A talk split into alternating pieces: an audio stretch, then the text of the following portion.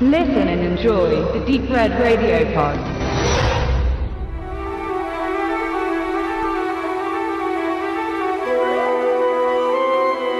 Schmeiß die Mama aus dem Zug ist ein Film von 1987 und ist die erste Kinoregiearbeit von Danny DeVito gewesen, nachdem er schon ein paar ja, Fernsehfilme inszeniert hatte und auch ein paar Episoden seiner Erfolgsserie Taxi, in der er eigentlich auch groß geworden ist, was ja so eine Sitcom-Geschichte war, wo er als kleiner cholerischer Stinkstiefel den Grundstein für seine Comedy-Karriere gelegt hat.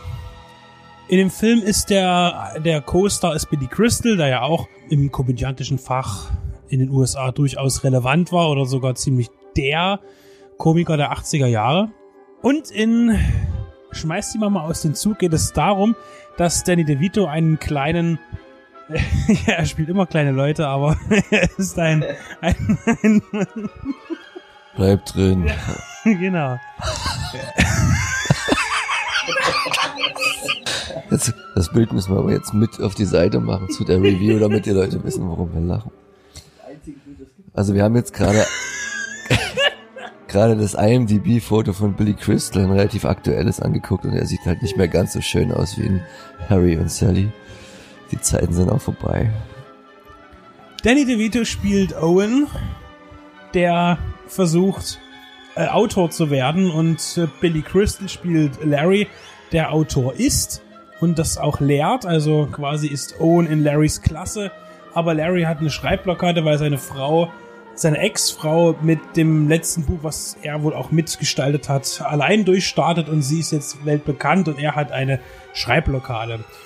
Und Owen hat wiederum auch ein Problem mit einer Frau in seinem Leben, und zwar mit seiner Mutter, die ihn, naja, sagen wir mal, wie ein Kleinkind behandelt und nur voll keift und ihm alles Mögliche abbringt. Er wohnt bei ihr wie ein Sklave, kann man sagen. Und ähm, durch ein gewisses verbales Missverständnis denkt Owen, dass er Larrys Frau umbringen soll, Ex-Frau, und dafür Larry seine Mutter. So, Überkreuz. Überkreuz. Nach das, diese Weisheit hat er auch aus einem guten Hitchcock-Film. Und das ist im Prinzip das Grundszenario des Ganzen. Und daraus entwickeln sich dann äh, verschiedene Situationskomiken. Und ja, so geht der Film dahin. Ja, mit an Bord im Cast, muss man unbedingt sagen, ist noch äh, Anna Ramsey, die die Mama spielt. Und das ist auch einer ihrer letzten Auftritte gewesen, denn sie ist dann alsbald auch verstorben. Bekannt ist sie mir am ehesten als die böse Mutter aus de, äh, von den Goonies. Ja, und da nahm ihre Karriere ein Ende.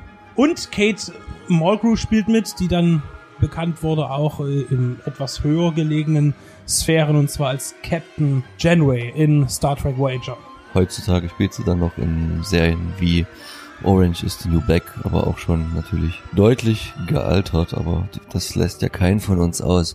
Rob Reiner noch eine ganz kleine Nebenrolle, der ja damals äh, anfing, sowohl als Regisseur als auch als Schauspieler ziemlich steil zu gehen. Ein Jahr vorher hat er noch eine der besten Stephen King Adaptionen mit äh, verwirklicht in Stand By Me. Da nur hinter der Kamera natürlich als Produzent und Regisseur hier wieder in einer kleinen Nebenrolle als Schauspieler. Das vergessen viele halt auch, dass er glaube ich auch in über 60 Produktionen schon mitgewirkt hat. Später dann halt natürlich auch in der Rolle als Leonardo DiCaprios Vater in Wolf of Wall Street und noch eine Menge andere Geschichten. Er ist ja auch letztendlich der Regisseur von Harry und Sally. Dann kam der 88 irgendwie so, wo man dann natürlich wieder die beiden ihn und Billy Crystal in Kollaboration gehabt hat. Ich bin extrem müde gewesen, während wir diesen Film geguckt haben von einem lange geschlauchten Wochenende. Fand ihn sehr anstrengend. Ähm, ich weiß nicht, wie er so richtig sein Kultpotenzial wegbekommen hat. Ich meine, diese 6,2 bei IMDB ist ja jetzt auch nicht die allerhöchsten Sphären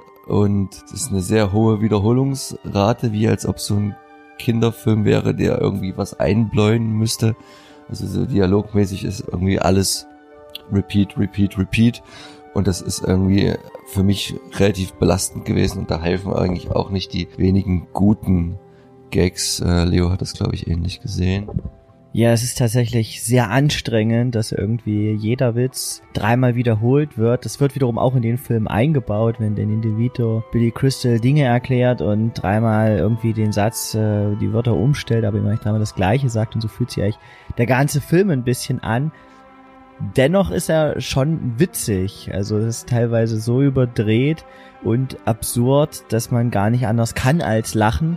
Man ist sich aber ein bisschen unsicher, ob man über, ob man an den richtigen Stellen lacht, ob das von dem äh, Autoren und vom Team so beabsichtigt war, dass man auf diese Art und Weise in diesen Szenen lacht, oder lachen wir, weil der Film jetzt auch schon wieder 30 Jahre alt ist und es irgendwie eigentlich so unverständlich ist, wie man, wie man das als einen Spielfilm konzipieren kann. Ähm, ja, das ist ja sozusagen letzten Endes ja dann aber auch zweitrangig. Man hat, finde ich, durchaus Spaß, wenn man den Film schaut aber man lacht nicht immer mit dem Film. Also Danny DeVito ist einfach auch immer irgendwie eine Nummer. Er kommt ins Bild und es ist einfach irgendwie witzig, wegen eben auch seiner Statur und gerade wenn er neben anderen Menschen steht oder Gegenständen, ist es einfach immer etwas, etwas Witziges dabei. Dann versucht sich der Film in verschiedenen Möglichkeiten. Da gibt es so einen Running Gag mit einer, mit einer Telefonzelle zum Beispiel, der ist dann eigentlich ganz cool, aber dann irgendwie auch sehr äh, zu überreizt. Und dann gibt es zum Beispiel aber auch den den Moment mit der Münzsammlung, wo man einfach nur, sag ich, was wirklich erstmal so ein ziemlich dämlicher, flacher Gag ist und man ist einfach angetrieben zu lachen, der dann aber umschlägt in eine sehr tra tragische äh, Hintergrund eigentlich. Da ist man dann kurz sehr ergriffen. Genau. Ja. Und was dann aber auch irgendwie nicht so richtig reinpasst in den Film. Und äh, letztendlich ähm, ist es wirklich eine sehr, sehr klassische Komödie der 80er Jahre, die eben auch von Danny Vito mit und Billy Crystal geprägt wurden. Was ja auch noch hinter der Kamera ganz interessant ist, ist zum Beispiel, dass Barry Sonnenfeld Director of Photography gewesen ist, der ja dann später mit Men in Black sein, seine großen Erfolge als Regisseur haben sollte. Was man auch gut raushört, ist, es gibt auch diesen bestimmten Klang. Soundtracks von Komödien der späten 80er und frühen bis Mitte 90er. Da spielt auch Jim Carrey ganz viel mit rein. Und, ähm, und zwar ist das hier David Newman gewesen und ich finde den Score ziemlich gut. Der hat teilweise sogar was man hätte den teilweise sogar bei einem Thriller verwenden können. Also das sind verschiedene Elemente drin. Und er hat zum Beispiel auch für Eddie Murphy Filme und so weiter Komödien hat der Soundtracks komponiert. Das ist so sein Hauptgeschäft gewesen. Alles in allem 1987, denke ich, war das ein Riesending. Der Kino war im amerikanischen Kino doch auch finanziell erfolgreich, wenn auch nicht der ganz große Hit, aber auf jeden Fall kein Flop und äh, begründete dann noch eine Regiekarriere. Danny DeVito drehte als nächstes mit Michael Douglas zusammen der Rosenkrieg, eine ziemlich bissige Komödie und äh, probierte sich dann auch noch in anderen Bereichen. Ja, also auf jeden Fall kann man den Film mal gucken. Ich finde, er hat schon das Potenzial, dass man, dass man ihn mal sehen so sollte, wenn man eben diese, diese Komödie, Komödie überhaupt mag. Es ist ja auch die Frage, ob man überhaupt ein Typ dafür ist. Mein Onkel, der in Ostberlin damals dann Anfang der 90er Jahre einer der ersten oder zwei der ersten Videotheken hatte, hatte mich mal dann mal gefragt, was denkt er denn, was damals so dann so die erfolgreichsten Verleihschlager gewesen sind. Und dann zählte man immer auf, was man so vermutet hatte, aber äh, es war auch damals schon äh, der von dir gerade genannte Der Rosenkrieg ganz großer Home-Video-Hit gewesen und äh, auch meiner Meinung nach der wesentlich bessere Film als den, den wir gerade gesehen haben. Aber gut, zwei verschiedene Paar Schuhe. Jedenfalls ist der Film nun neu bei Koch Media auf Blu-ray released worden, steht also ab sofort in den Geschäften. Greift zu oder geht dran vorbei. Ich finde, es lohnt sich. Er ist schon witzig, wenn auch ist es ein Film, der eher zum einmal ansehen einlädt, dann ist vielleicht doch der Weg in die Videothek oder auf Streaming-Portalen besser gewählt. Egal wie ihr es macht, viel Vergnügen.